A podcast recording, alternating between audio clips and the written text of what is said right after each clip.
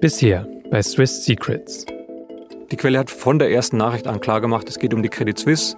Wir hatten irgendwann das Gefühl, dass wir so die kritische Masse an Diktatoren und Freunden von Diktatoren und Verbrechern haben, dass wir sagen können, wir stellen die Systemfrage.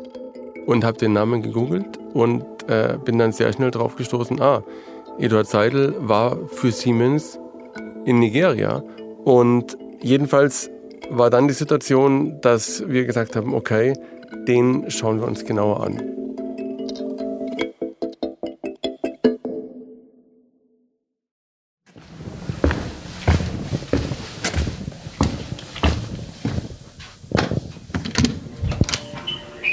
Hallo. Hi. Basti. Basti testet gerade die Leitung. Das ist eine Aufnahme vom 20. Januar 2022. Ich bin im Büro von meinem Kollegen Frederik Obermeier. Zwei Räume weiter sitzt Bastian Obermeier. Da gehen wir jetzt hin. Hi. Hi. Was ist der Plan? Der Plan ist bisher, wir rufen von der Münchner Nummer an. Der Hannes meinte völlig zu Recht, dass er da vielleicht am ersten hingeht. Nicht Handy und nicht anonym, sondern eine Münchner Nummer. Hannes, das ist Hannes Munzinger aus dem Investigativteam. Er recherchiert auch bei diesem Projekt mit. In einer späteren Folge werden wir ihn noch länger hören. Und Hannes hat auch die Nummer gefunden, die wir gleich anrufen. Sie gehört einem Mann namens Eduard Seidel. Und fragen ihn ähm, nach seinem Schweizer Konto, auf dem 54 Millionen Schweizer Franken lagen. Davon wissen wir aus den Daten, die der SZ geleakt wurden, den Swiss Secrets, wie wir sie nennen. Die gehen mehrere Jahrzehnte zurück. Und brisant sind Seidels Konto und sein Kontostand vor allem wegen zwei Dingen. Wegen der Jahreszahl, die daneben steht, 2006, und wegen der Firma, für die Seidel gearbeitet hat. Siemens. Ich bin soweit. Ich bin Vincent Vitus Leitgeb, Podcast-Redakteur bei der Süddeutschen Zeitung. Und nachdem wir in der ersten Folge dieses Podcasts schon erzählt haben, wie wir bei der SZ das Datenleak geprüft und für echt befunden haben, geht es jetzt um die Frage, was für Geschichten erzählen die Daten? Und was bedeuten sie für die betroffene Bank, die Credit Suisse? Sie hören Swiss Secrets, der Podcast zur Recherche. Folge 2 Der heimliche König von Nigeria.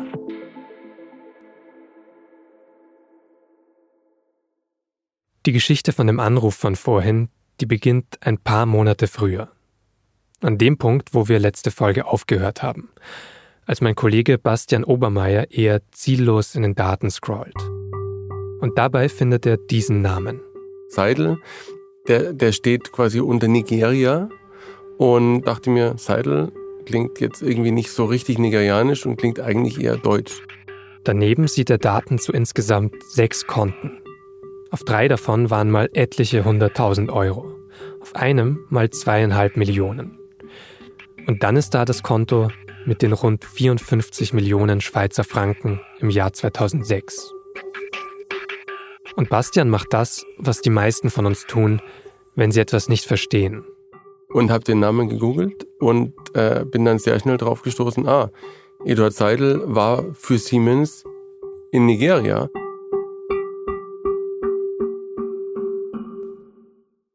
Ich habe ehrlich gesagt genau dasselbe gemacht, als mir Bastian das erste Mal von der Geschichte erzählt hat. Eduard Seidel, Nigeria. Man findet zum Beispiel direkt einen Zeitungsartikel, in dem es um einen ziemlich großen Deal geht. Im Jahr 2000.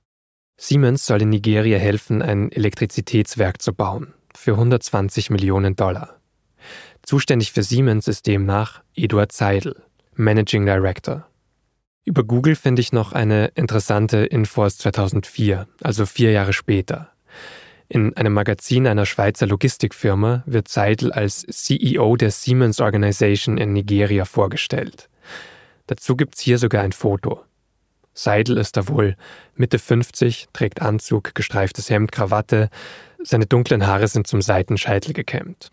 Er hatte also, das sieht man relativ schnell, einen sehr guten Job für Siemens in Nigeria. Er hatte Einfluss und war für viel Geld verantwortlich. Aber kann man damit auch privat wirklich 54 Millionen Schweizer Franken ansparen? Oder wie Bastian sagt, wie kann jemand so viel Geld haben, der sein Leben lang nur bei Siemens gearbeitet hat? Zuletzt hat er dort bei Siemens immerhin 300.000 Euro im Jahr verdient. Aber mit Blick auf diese 54 Millionen sind das eben auch nur 300.000 pro Jahr. Das wollen wir also als erstes hinterfragen, um danach feststellen zu können, wie Banken mit so einem Kunden umgehen müssen. Oder sagen wir, müssten. Und auch hier gibt es erste Anhaltspunkte über Google. Wenn man Eduard Seidel und Nigeria eingibt, findet man nämlich auch andere Artikel als die über große Deals. Mit Schlagzeilen wie zum Beispiel Bribery Scandal, Bestechungsskandal. Oder Siemens Ruling details bribery across the globe. Siemens Urteil beschreibt Bestechung auf der ganzen Welt. Worum geht es da genau? Und was könnte Seidel damit zu tun haben?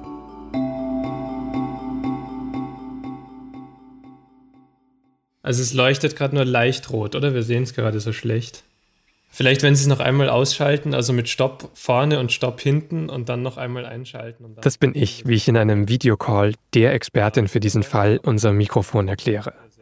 Am liebsten hätten wir sie natürlich persönlich getroffen, aber wegen der Omikron-Welle haben wir nur ein Mikrofon vorbeigebracht. Und zwar ihr.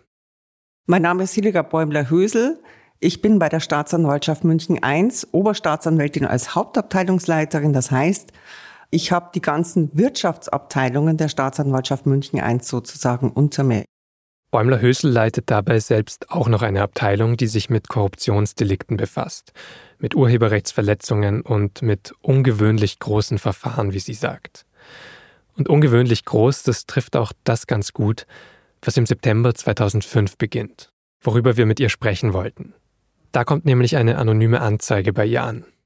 Die war adressiert an meinen damaligen Chef, den Oberstaatsanwalt Herrn Sommerfeld, so ist er beschrieben worden, damals in der anonymen Anzeige, und hat einen Tatvorwurf gegen Mitarbeiter der Siemens AG beinhaltet. Die Anzeige hat Bäumler-Hösel für uns nochmal rausgesucht. Es stand drin, es ist relativ kurz. Sehr geehrter Herr Oberstaatsanwalt Sommerfeld, wir möchten Sie über schlimme Handlungsweisen im Siemens-Bereich COM, Hoffmannstraße in München informieren. Mitten in München gäbe es einen Mitarbeiter, heißt es, der sei jahrelang hauptsächlich hauptsächlich tätig in Sachen Schmiergeld verteilen, Subventionen zu erschleichen und Modelle auszuführen, um Steuern und Abgaben am deutschen Staat vorbeizulenken. Der Brief erzählt von hohen Überweisungen. Die Gelder seien angeblich Beratergebühren. Das glaubt die Quelle aber nicht. Das Geld werde bestimmt für illegale Dinge verwendet. Am Ende steht auch, warum die Quelle die Staatsanwaltschaft kontaktiert. Bei uns werden Arbeitsplätze abgebaut und Kollegen mit Versetzungen ins Ausland bedroht, wenn sie nicht spuren. Und diese Herren stecken Millionen ein, nur weil sie wahrscheinlich bereit sind, illegale Geschäfte zu machen. Bitte bereiten Sie diesen hohen Überweisungssummen ein Ende. Um wen genau es geht, steht in der Anzeige natürlich auch drinnen. Es werden Namen genannt, die lässt Bäumler-Hösel aber weg, weil sie nichts zur Sache tun. Auch sonst sprechen wir in unserem Interview übrigens über keine konkreten Namen. Bäumler-Hösel muss Daten schützen und wir können ihr ja nichts von dem Leak erzählen und auch nicht nach Eduard Seidel fragen. Es geht bei unserem Gespräch nur um die Ereignisse damals, Mitte der Nullerjahre. Und damals, da reichen diese Anschuldigungen aus der anonymen Anzeige natürlich auch noch nicht aus. Bäumler-Hösel kann nur damit niemanden vor Gericht bringen. Sie kann auch noch kein Siemens-Büro durchsuchen lassen. Aber sie baut sich einen kleinen Stab auf, um Beweise zu finden. Am Anfang wissen gerade einmal zwei Polizisten Bescheid. Bei der Staatsanwaltschaft sind sie zu dritt. Aber dann kommt auch noch Hilfe aus dem Ausland dazu, vor allem aus der Schweiz. Dort wird nämlich schon länger gegen Siemens ermittelt und da ist man auch schon weiter. Das kann man aus einer Nachricht rauslesen, die Bäumler Hösel im Herbst 2006 bekommt. In der spontanen Mitteilung haben uns die Schweizer ihre kompletten Erkenntnisse mitgeteilt, die sie hatten zu Zahlungsflüssen und möglichen schwarzen Kassen in der Schweiz und haben ja auch konkrete Namen und Firmen genannt. Und das reicht jetzt aus, um Haftbefehle zu formulieren, Durchsuchungsbeschlüsse. Die werden einem Richter vorgelegt und genehmigt. Kurz darauf gibt es dann schon die ersten Schlagzeilen. Zum Beispiel in der SZ im November 2006, kurz nach den ersten Durchsuchungen. Geheimes Finanzsystem bei Siemens entdeckt. Verdacht auf Untreue sowie Bildung von schwarzen Kassen und Korruption in großem Stil. Schmiergeldzahlungen gestanden. Es ist der Beginn des wohl größten Schmiergeldskandals in der Geschichte Deutschlands. Oder zumindest ist es der Moment, in dem dieser Skandal öffentlich wird.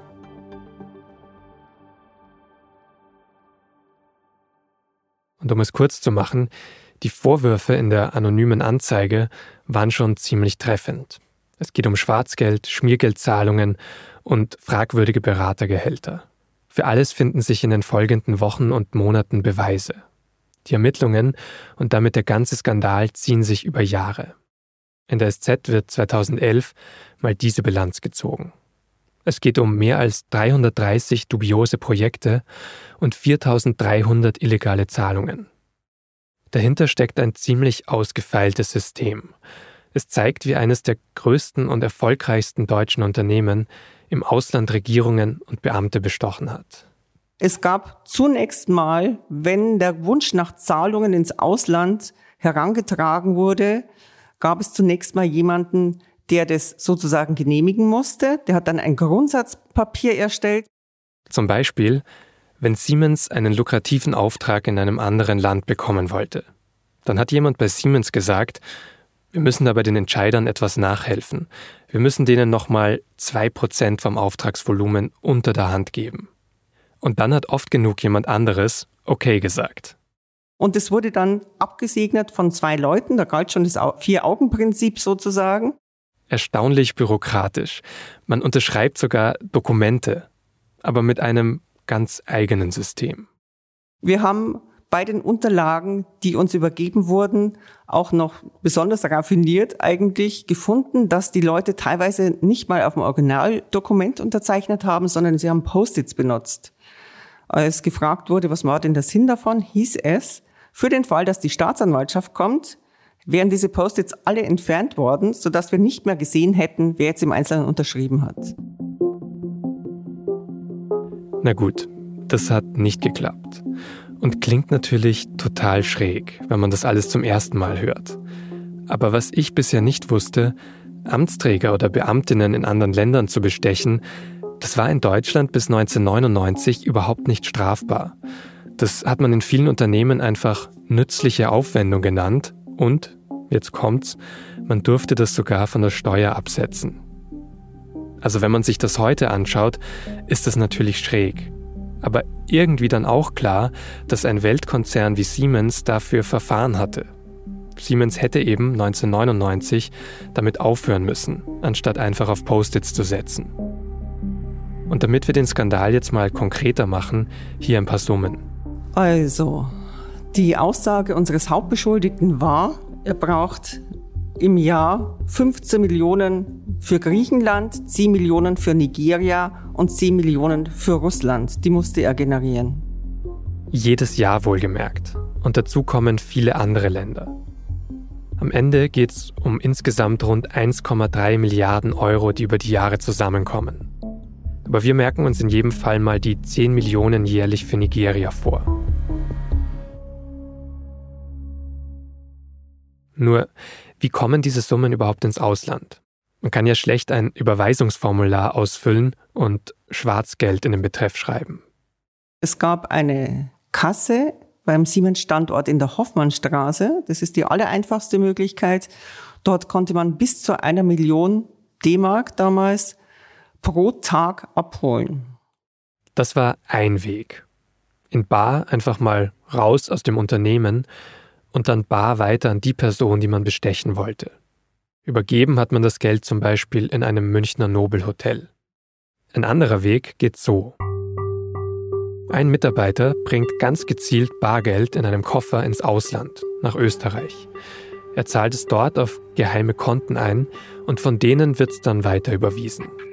Derjenige, der das gemacht hat bei der Siemens AG, hat erzählt, er hat teilweise Rückenschmerzen bekommen vom Koffer tragen, weil das doch ziemlich schwer war, diese ganzen Summen, Millionen, die er runter nach Österreich gebracht hat.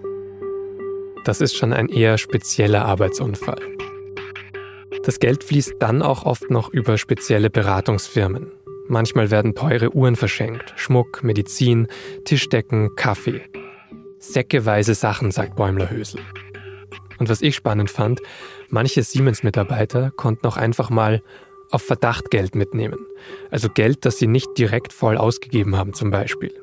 Das Geld, was man dann nicht benötigt hat, hat man in einem Tresor äh, bei sich selber aufbewahrt. Oder auch auf Konten, wo es dann sozusagen zwischengelagert wurde. Siemens weiß insgesamt also sehr genau, wie viel Geld bei sich rausgeht. Es gab ja die Post-its. Aber weniger genau, wie viel auch ankommt bei korrupten Staatschefs oder Beamten. Und an dem Punkt im Interview mit Bäumler-Hösel nähern wir uns schon langsam der entscheidenden Frage, die ich stellen will, bis zu der ich gut fragen kann, ohne direkt über die Swiss Secrets zu sprechen. Weil Sie jetzt auch gesagt hatten, äh, Tresore, Konten, wo dann vielleicht auch Geld zwischengelagert wurde. Halten Sie es für realistisch, dass eben frühere Siemens-Mitarbeiter dabei auch Geld abgezweigt haben? Bäumler-Hösel sagt darauf, nicht viel.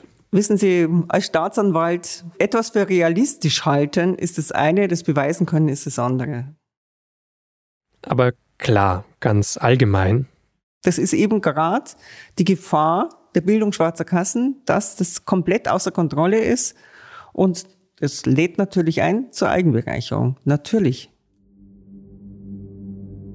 Also bis hierhin zusammengefasst. Im Siemens-Schmiergeldskandal war ein wichtiges Ziel, Geld aus München wegzuschleusen. Meistens ging das Geld auf schwarze Kassen, von denen es bei Bedarf dann in bestimmte Länder weitergeleitet wurde. Einzelne Mitarbeiter konnten sonst auch direkt Bargeld aus München mitnehmen, ohne dass es wirklich Kontrollen gegeben hätte, dass es auch in vollem Umfang angekommen ist.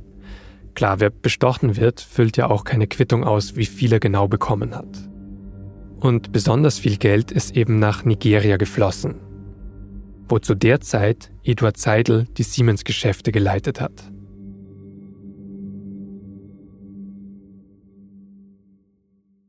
Mit all dem Wissen schauen wir Seidel jetzt auch nochmal genauer an.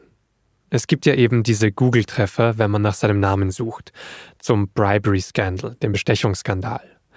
Da wird ganz klar eine Verbindung hergestellt. So wussten wir sehr schnell, okay, das wäre jetzt ein Riesenzufall, wenn das nicht genau unser Seidel ist. Sagt auch Bastian Obermeier. Und der hat natürlich noch andere Wege als Google, um das weiter zu prüfen.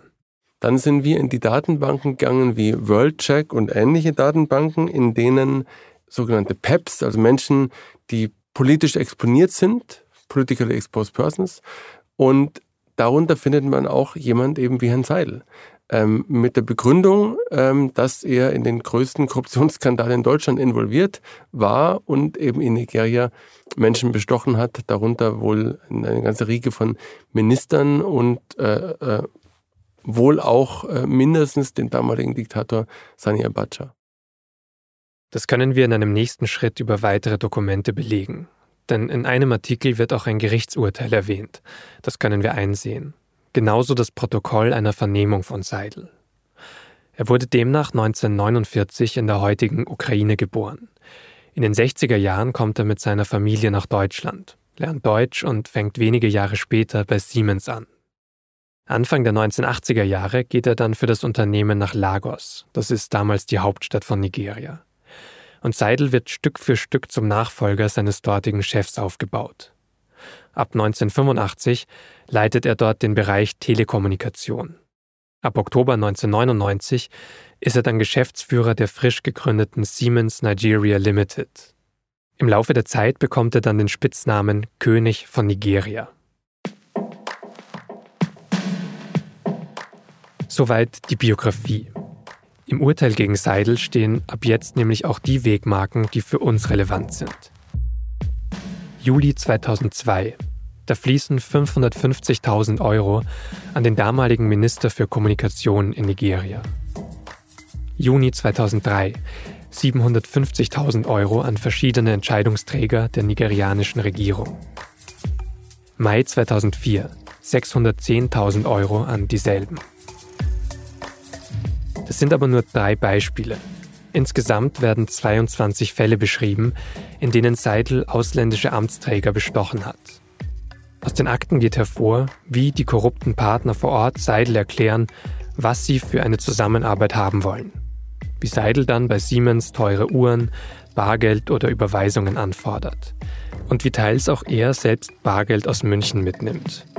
Seidel wurde dafür auch zu einem Jahr auf Bewährung und einer Geldstrafe verurteilt. Er hatte also definitiv Zugriff auf die sogenannten diskreten Gelder von Siemens. Und wenn wir jetzt auf das Konto in der Schweiz schauen, die 54 Millionen Franken im Jahr 2006, müssen wir natürlich fragen, hat er dort eine schwarze Kasse gehabt von Siemens oder ist es sein eigenes Geld? Hat er da für Siemens mit dem Wissen von Siemens Geld gelagert, das dann vielleicht auch zurückgeflossen ist? Oder kommt es woanders her? Zum Beispiel von Siemens, ohne dass Siemens davon gewusst hat. Das ist tatsächlich gar nicht so einfach herauszufinden. Aber wir können sagen, woher sie nicht kommen. Er kann sie nicht normal verdient haben bei Siemens, weil dazu reicht sein Gehalt bei weitem nicht. Damals hat er eben wohl 300.000 Euro im Jahr verdient. Und davon hätte Seidel zumindest wirklich wenig ausgeben und den Rest ziemlich gut anlegen müssen. Wir glauben gleichzeitig aber auch nicht, dass Siemens von diesen Millionen gewusst hat. Das Geld ist nämlich nach unseren Quellen nicht wieder zurückgeflossen an Siemens? Das ist sonst wohl schon passiert, dass Schweizer Konten mit Siemens Bezug geschlossen oder zumindest gemeldet wurden nach dem Skandal. Aber dieses Konto von Eduard Seidel, das sei ihnen unbekannt, sagt dann auch noch ein Siemens-Sprecher.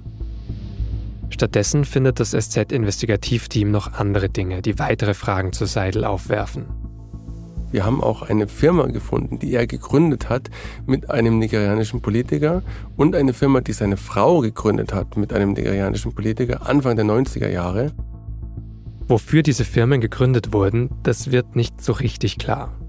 Aber mit allen Details zum Siemens-Skandal im Hinterkopf, dann kann man sich durchaus vorstellen, dass das zum Beispiel ein Weg war, wie Geld aus den offiziellen Siemens-Kassen rausgefunden ist zu Herrn Seil. Das wissen wir nicht. Das, ich sage nur, so könnte ein möglicher Weg ausgesehen haben.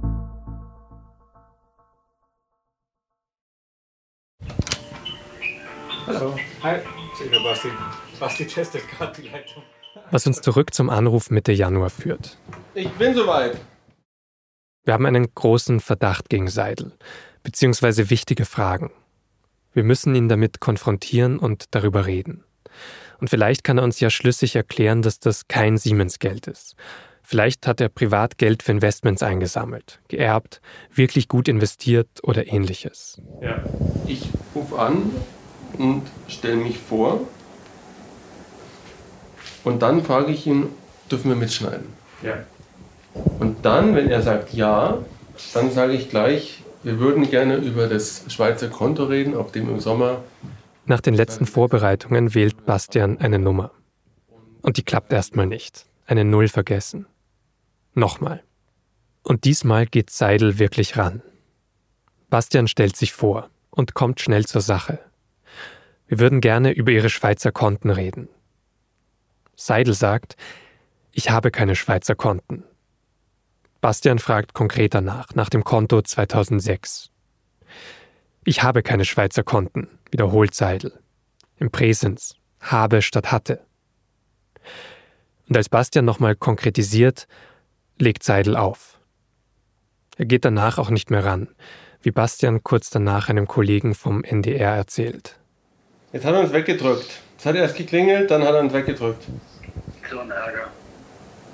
Ja. ja, dann kriegt er die Anfrage einfach, oder? Ja, kriegt er die Anfrage. Ich, ich würde ihm äh, nochmal auf WhatsApp vielleicht kurz schreiben, ob er mit uns sprechen will. Ja, voll gut. Und sagt dir Bescheid, was er sagt. Seidel antwortet auch auf WhatsApp nicht, obwohl er die Nachricht offenbar sieht. Die beiden Haken im Chatverlauf sind jedenfalls blau. Auf E-Mails reagiert er zuerst auch nicht, bis wir von seinem Anwalt hören. Der schreibt, bei den Vorwürfen gegen Seidel handle es sich um in weiten Teilen unzutreffende Darstellungen. Die Korruptionsvorwürfe für Siemens lägen weit in der Vergangenheit. Gegen unseren Mandanten ist im Jahr 2008 ein Strafbefehl ergangen, mit dem die Vorgänge in Nigeria vollumfänglich abgehandelt worden sind. Die verhängte Strafe hat unser Mandant akzeptiert und bereits seit langem verbüßt. Zudem habe sich Seidel mit Siemens 2010 außergerichtlich geeinigt. Unser Mandant verwahrt sich insoweit jedoch entschieden gegen den Vorwurf, er habe Geld von Siemens gestohlen oder Geld erhalten aufgrund korrupter oder krimineller Verhaltensweisen in Nigeria. Auf konkrete Fragen der SZ antwortet Seidel in dem Statement nicht. Das heißt, konkret bestreitet er nicht, dass er die angefragten, Zitat, angeblichen Konten geführt hatte. Er nimmt auch nicht konkret Bezug auf die Firma, die wir gerade erwähnt haben. Und der Anwalt seiner Frau lässt zu der anderen Firma erklären, sie habe zu keinem Zeitpunkt eine geschäftliche Aktivität entfaltet. Woher das Geld kommt, können wir also letztlich nicht genau beantworten. Wir sehen nur einen weiteren Kontostand 2016. Das sind noch 10 Millionen Schweizer Franken auf dem Konto übrig auf dem 2006 54 Millionen waren.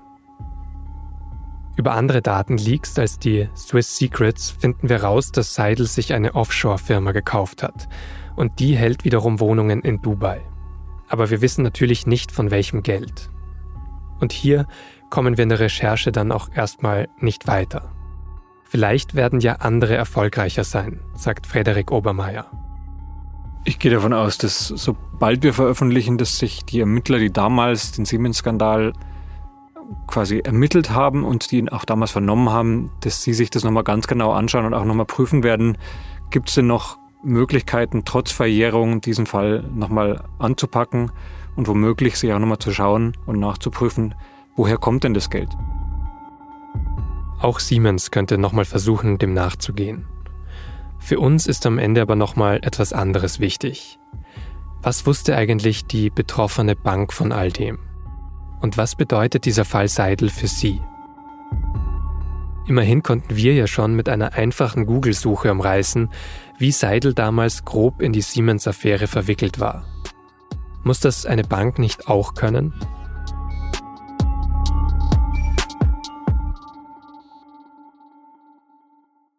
wenn man jemanden hat mit so viel Geld, mit mehr als 30, 40, 50 Millionen, dann muss man diese Menschen fragen, wo kommt das Geld dann her? Sagt Bastian. Und wenn jemand dann keine gute Erklärung hat, muss man eine Geldwäsche-Verdachtsanzeige abgeben. Da braucht es noch gar nicht den Siemens-Bestechungsskandal, sondern allein das würde schon reichen, dass man das eigentlich machen müsste. Eine Geldwäsche-Verdachtsanzeige ist dabei so wie ein erstes Date. Könnte sein, dass sich was daraus entwickelt, muss aber nicht. Mit anderen Worten, ob der Verdacht sich dann bewahrheitet, spielt erstmal keine Rolle. Hauptsache, eine Bank meldet alles, was vielleicht unsauber sein könnte. Und Hauptsache, sie stellt den betroffenen Kunden Fragen. Ob das passiert ist oder ob es nicht passiert ist, das wissen wir nicht. Die Credit Suisse sagt, sie erfülle ihre Verpflichtungen zur Meldung von Geldwäsche. Dazu gleich mehr. Was wir aber sehen, Seidel war jahrelang Kunde. Erst offenbar über viele Jahre bei einer Schweizer Privatbank, die seit mindestens 1990 der Credit Suisse gehört hat. Dann ab 2007 wohl fünf Jahre lang bei einer anderen, hundertprozentigen Credit Suisse Tochter. Und dann ab 2012 offiziell bei der Credit Suisse. Spätestens da hätte wohl etwas auffallen sollen. Da steht Eduard Seidel nämlich schon längst auf der Liste für Politically Exposed Persons. Wir haben auch schon mit ähm, Experten dazu gesprochen und die sagen uns ganz klar, wenn du als Bank eine andere Bank aufkaufst, dann ist das allererste, was du machst, dass du dir quasi alle Kunden raussuchst und die alle ganz genau durchcheckst und einfach schaust, ist da jemand darunter, den man nach unseren Maßstäben und nach den geltenden Maßstäben nicht als Kunden haben sollte? Oder ist da jemand drunter auch, wo man womöglich einen Verdacht haben müsste und diesen Verdacht melden müsste? Die Credit Suisse hat ihn, nach allem, was wir wissen, nicht gemeldet. Und mindestens vor ein paar Jahren gab es sein Konto auch noch bei der Bank. Wir kennen eben Kontostände aus 2016. Und? Wir haben dafür vieles Verständnis, ja. Manchmal ist es wirklich schwer herauszufinden, ob jemand dieser Mensch ist, ja, wenn jemand Hans Müller heißt oder wenn es äh, wenn es ein Vergehen ist, was man nicht so schnell findet im Netz. Aber Eduard Seidel, den findest du bei Google. Den nicht gefunden zu haben, das würde heißen, dass die Bank komplett unfähig ist, sowas durchzuführen. Die Credit Suisse selbst beruft sich dabei auf ihre Vertraulichkeits- und Sorgfaltspflicht. Wir können zu Behauptungen bezüglich Einzelpersonen, ob Kunden oder nicht, keine Stellung nehmen. Eine detaillierte öffentliche Widerlegung der Anschuldigungen ist daher nicht möglich. Wir können aber bestätigen, dass wir sie angemessen erfasst und, wenn nötig, überprüft haben. Generell halte die Bank, so schreibt sie weiter, bei der Ausübung ihrer Geschäftstätigkeit die geltenden globalen und lokalen Gesetze und Bestimmungen ein. In den letzten Jahren hat die Bank eine Reihe bedeutender Maßnahmen in Einklang mit Finanzreformen in der Schweiz umgesetzt, einschließlich umfassender Investitionen, speziell im Bereich Compliance und zur Bekämpfung von Finanzkriminalität. Für uns steht mit Blick auf den Fall am Ende in jedem Fall fest, in den Daten, den Swiss Secrets, finden wir große und relevante Geschichten. Fälle wie der von Eduard Seidel legen nahe, dass die betroffene Bank über viele Jahre offenbar nicht genau genug hingeschaut hat, was ihre Kundinnen und Kunden anging. Und das zeigt sich auch bei anderen Recherchen. Wir finden Spuren zu mehreren Geheimdienstlern aus verschiedenen Ländern.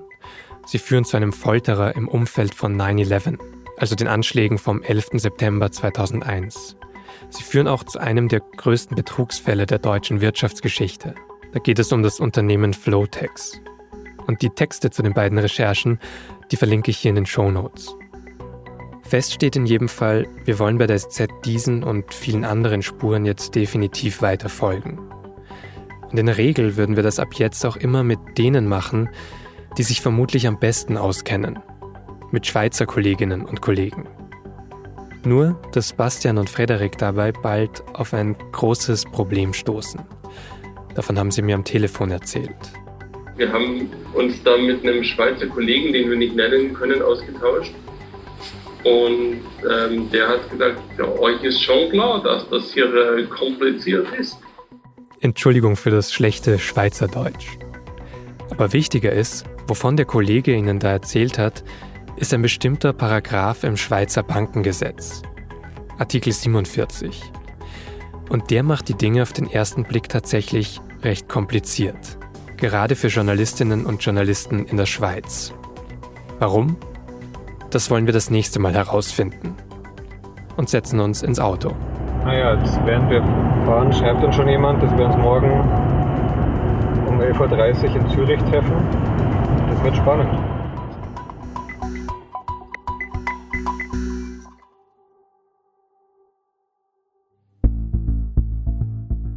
Die Credit Suisse teilt zu den Recherchen mit, die Bank halte die geltenden globalen und lokalen Gesetze und Bestimmungen ein. Sie toleriere oder unterstütze Steuerhinterziehung, Geldwäsche und andere illegale Handlungen nicht. Eine detaillierte Widerlegung der Anschuldigungen sei nicht möglich, weil die Bank eine strikte Vertraulichkeits- und Sorgfaltspflicht gegenüber ihren Kunden habe. Die Credit Suisse habe die Anschuldigungen aber angemessen erfasst und überprüft. Es sei nur ein kleiner Teil der überprüften Konten noch aktiv. Die von der SZ vorgebrachten Ereignisse seien größtenteils historisch und könnten nicht mit der aktuellen Betriebsführung in Verbindung gebracht werden. Das ganze Statement finden Sie auf sz.de.